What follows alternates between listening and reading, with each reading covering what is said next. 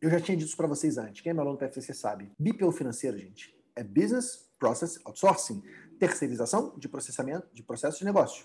BPO financeiro é processamento. Não tem como você cobrar um preço premium no processamento. Porque o processamento você está terceirizando a atividade operacional. O que dá para você cobrar mais caro é na consultoria financeira, na inteligência financeira, na reunião mensal com sócios, na análise de indicadores. Né? Aí dá para você cobrar mais caro. BPO financeiro, gente, uma empresa só terceiriza algo se tiver, ó, lembra aqueles diferenciais? Se ela for ter mais tempo, menos custo, menos esforço. E o que a contabilidade está trazendo aqui é puxando esse preço do BPO financeiro para baixo. E não tem nada de errado disso, é só, é só estratégia competitiva. O BPO financeiro ele vai passar por uma grande revolução.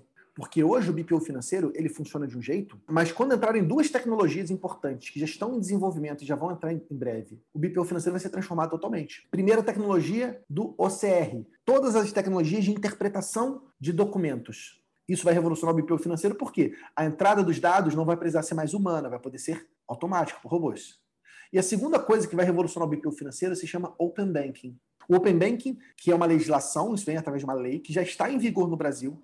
A primeira fase do Open Banking já começou, os bancos já estão se preparando para o Open Banking. E a previsão original, talvez exista algum atraso, especialmente quando de pandemia, é que era a partir de março de 2021. Os bancos são obrigados a fornecer as operações financeiras para o cliente possivelmente através de um certificado digital. E eu quero que toda operação que você fizer, todo recebimento que é na minha conta, você vai mandar um, um, um evento, um arquivo para o QuickBooks saber. Então, na hora que tiver uma, um crédito, um TED que é na minha conta, essa informação vai para o QuickBooks em tempo real. E o QuickBooks, como um, uma inteligência artificial, vai ler, vai interpretar e falar: opa, isso aqui parece o aluguel de uma casa que o Pedro tem. Todo mês recebe esse valor nesse, nessa data, dessa pessoa, e ele automaticamente classifica.